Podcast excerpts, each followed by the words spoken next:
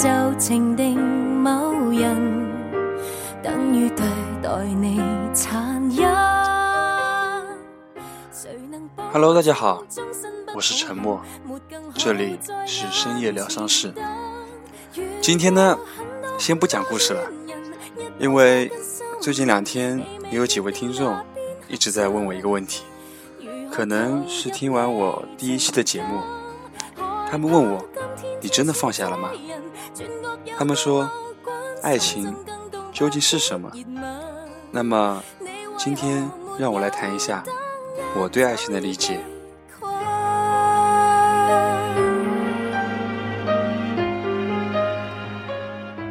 之所以会做第一期这样的节目，是因为我之前的确非常深爱那个女人。我是九四年的，今年是二十岁，虽然年纪不大，但我可能会比较早熟一点，谈过一些恋爱，可能会有那么一点经验。从我上学、初中、高中到现在。已经踏入社会，看到的人实在太多了。说实话，从小学到初中，那时候是非常懵懂的，因为从小的时候，应该很多九零后都接触过那时候的台湾偶像剧吧。再到大一点的时候，就开始看韩剧，所以对于这些所谓的爱情，那理解的方式会不一样。我觉得。那时候的爱情，可能就是两个人手牵手、拥抱，吃同一样的东西，干同一件事情，最多可能就是接吻。后面我估计想都没想过。但是，当你稍微成熟一点，十六七岁、十七八岁，所要的东西都不一样啊。你可能会觉得一起吃东西。两个人牵牵手，一个拥抱，都已经是不能够满足你了。因为随着后面年龄的增长，你的欲望会越来越强，你会所要的东西有更多。到了那个时候，我不敢说世上所有的男女想的东西都是一样的。所以说，真正到了以后谈婚论嫁的时候，其实没有你们想的那么美好。两个人整天住在一起，睡一张床，在一个狭小的空间里，要度过几十年，你敢说你不会腻吗？至少我不敢。所以有时候我也会想，真正的爱情到底是什么？或者说，我想要的爱情到底是什么东西？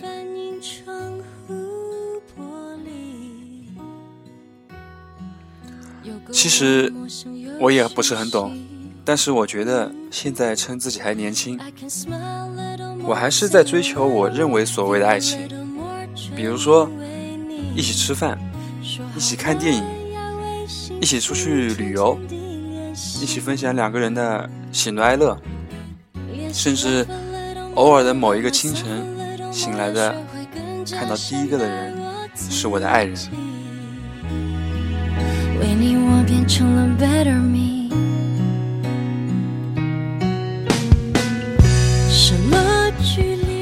那么，接下来再谈一谈二十岁出头的爱情。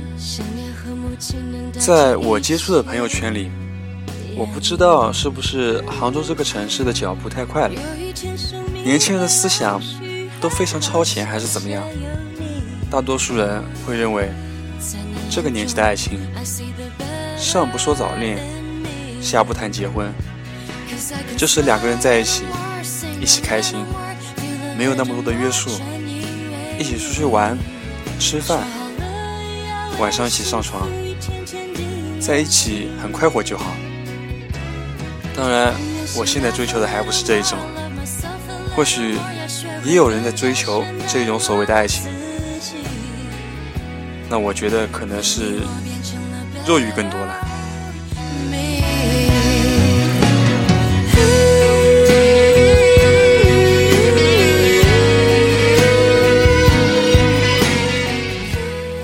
不知道有没有人会和我有一样的想法，明明才只有二十岁，可是却非常想找一个自己的爱人结婚，两个人一起吃饭，一起睡觉，一起吵架。有几次我和我的朋友说起，他们都说你脑子有病，这么年轻，玩都还没有玩够就想结婚了。但是我见识过的分分合合实在太多了。从一开始的热恋期，两个人巴不得都朝夕相处，不想离开对方一秒钟，如漆似胶。到了中间稍微会冷淡一点，会疲倦一点，但是还是会爱着对方。不过时间一长，两个人会因为各式各样的原因吵架，会闹得越来越频繁，两个人的想法会变得越来越不合拍，最后甚至导致分手。因为这样的经历我体验过，所以说我不想再体验第二次，所以就是想在两个人感情好的时候就。定下来，直接结婚，我觉得比较比较快捷了当一点。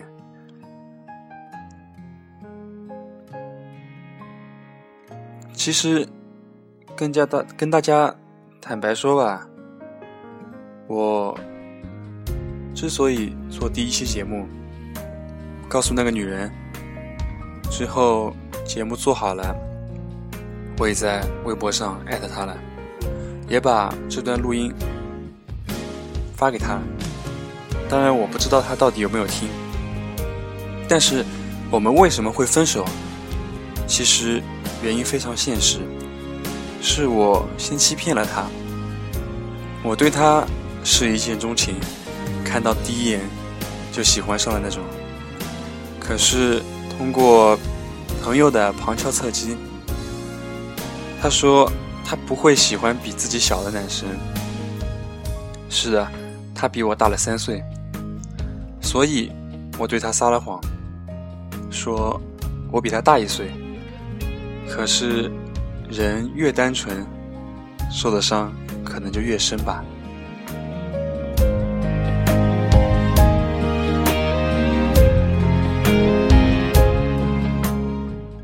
刚开始在一起的时候。我可以肯定的说，他非常的喜欢我。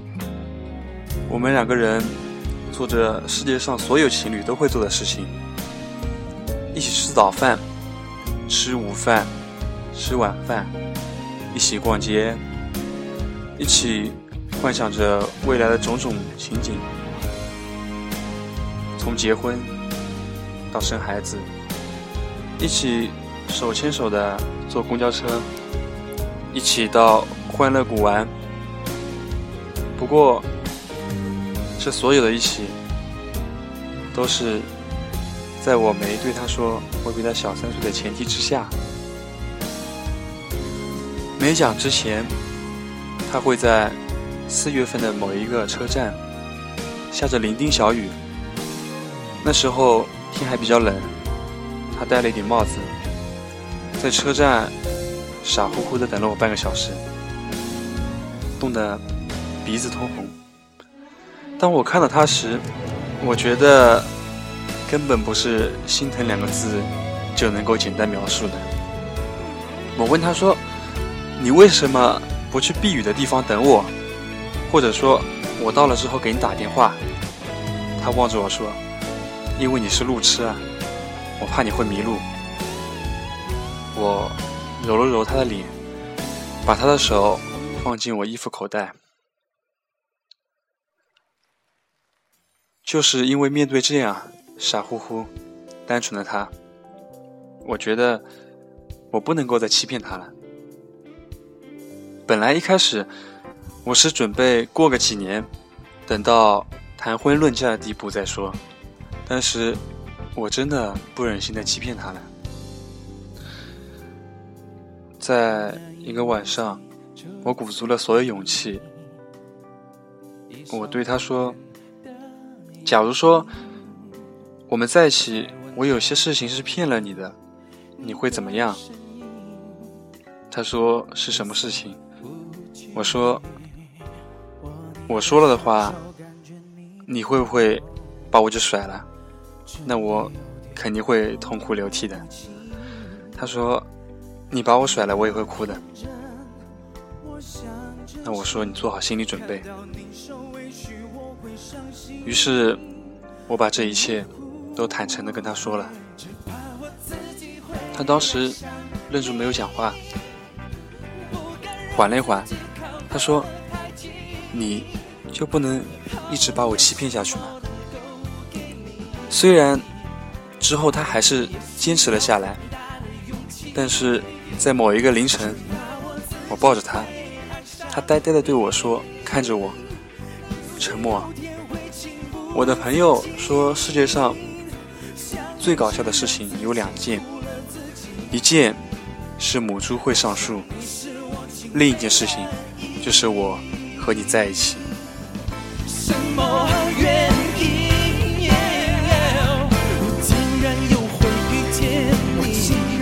当时。我无言以对，我觉得我没有任何的信心和词汇，能够再说服这个女人，只能把她抱紧，说我会证明给你的朋友看的。之后，我跟所有年轻情侣一样的结局，逃不过分手这个噩梦。分手之后。他把我的号码拉黑了，把我的微信拉黑了，把我的 QQ 拉黑了。半年以后，我用朋友不同的手机号码，最起码我觉得有二十个，给他打电话、发短信，告诉他我想和他重新在一起。但是，只要电话一接起，他听到是我的声音，就会挂电话。短信的话，没有一条是回的。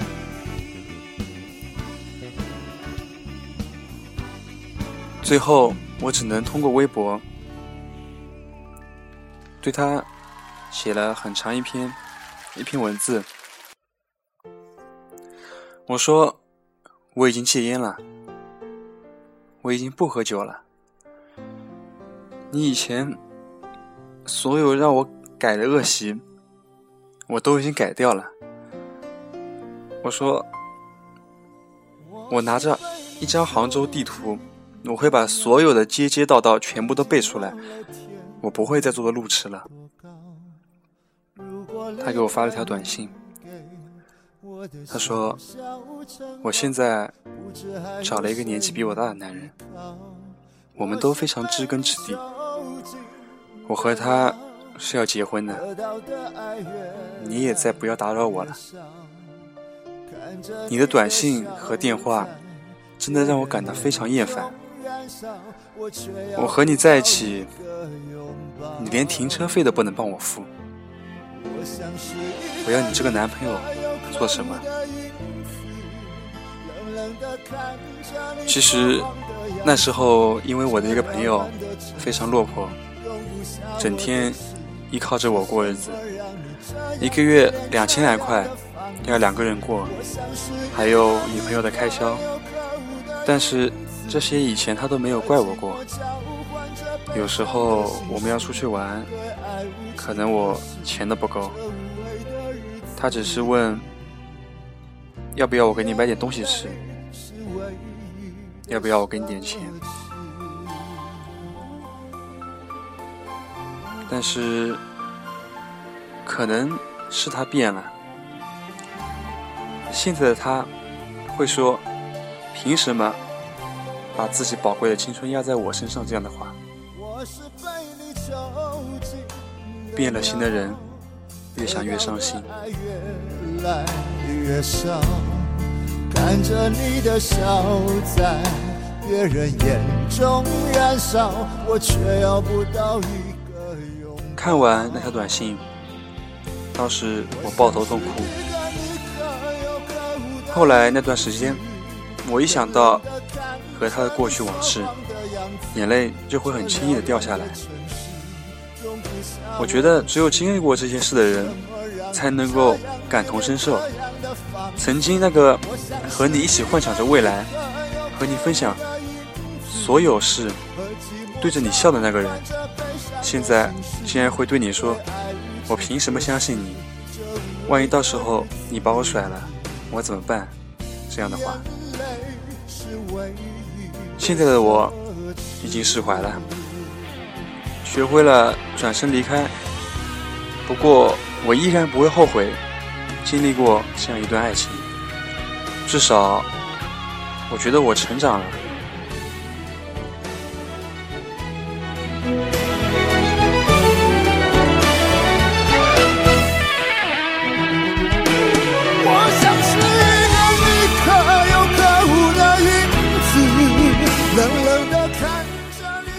那么，这应该就是我最刻骨铭心的感情。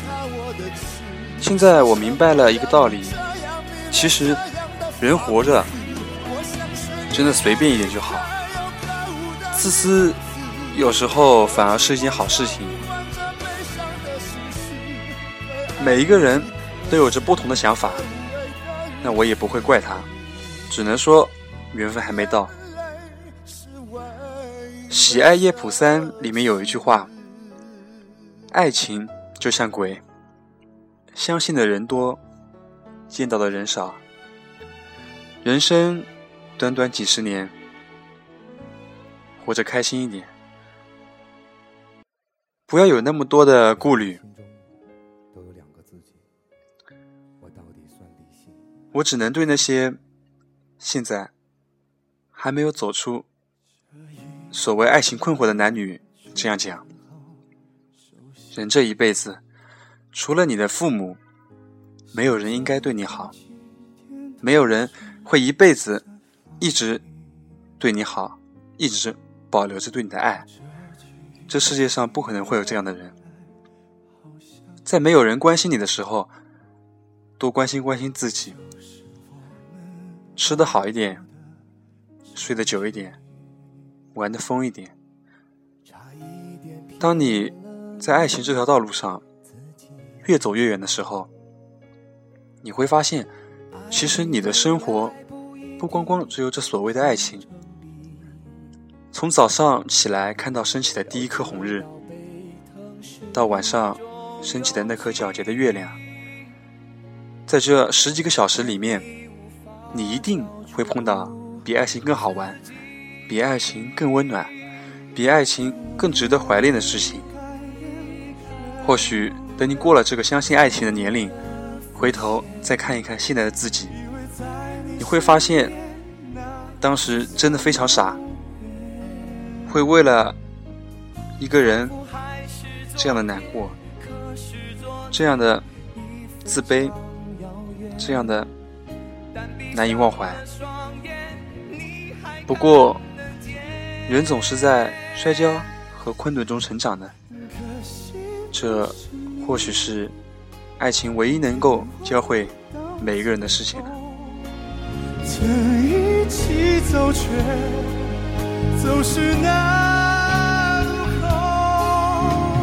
他会感谢你牵了他的手。好了，那么今天的节目就到这里。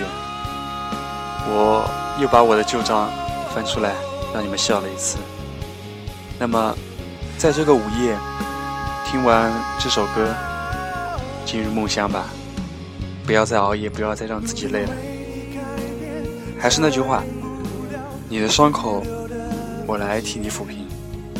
假如你也有这样的回忆，忘不去的。抹不去的，欢迎和我交流。可以发到我的微博和微信公众平台。那么我们下次再见。祝大家好梦。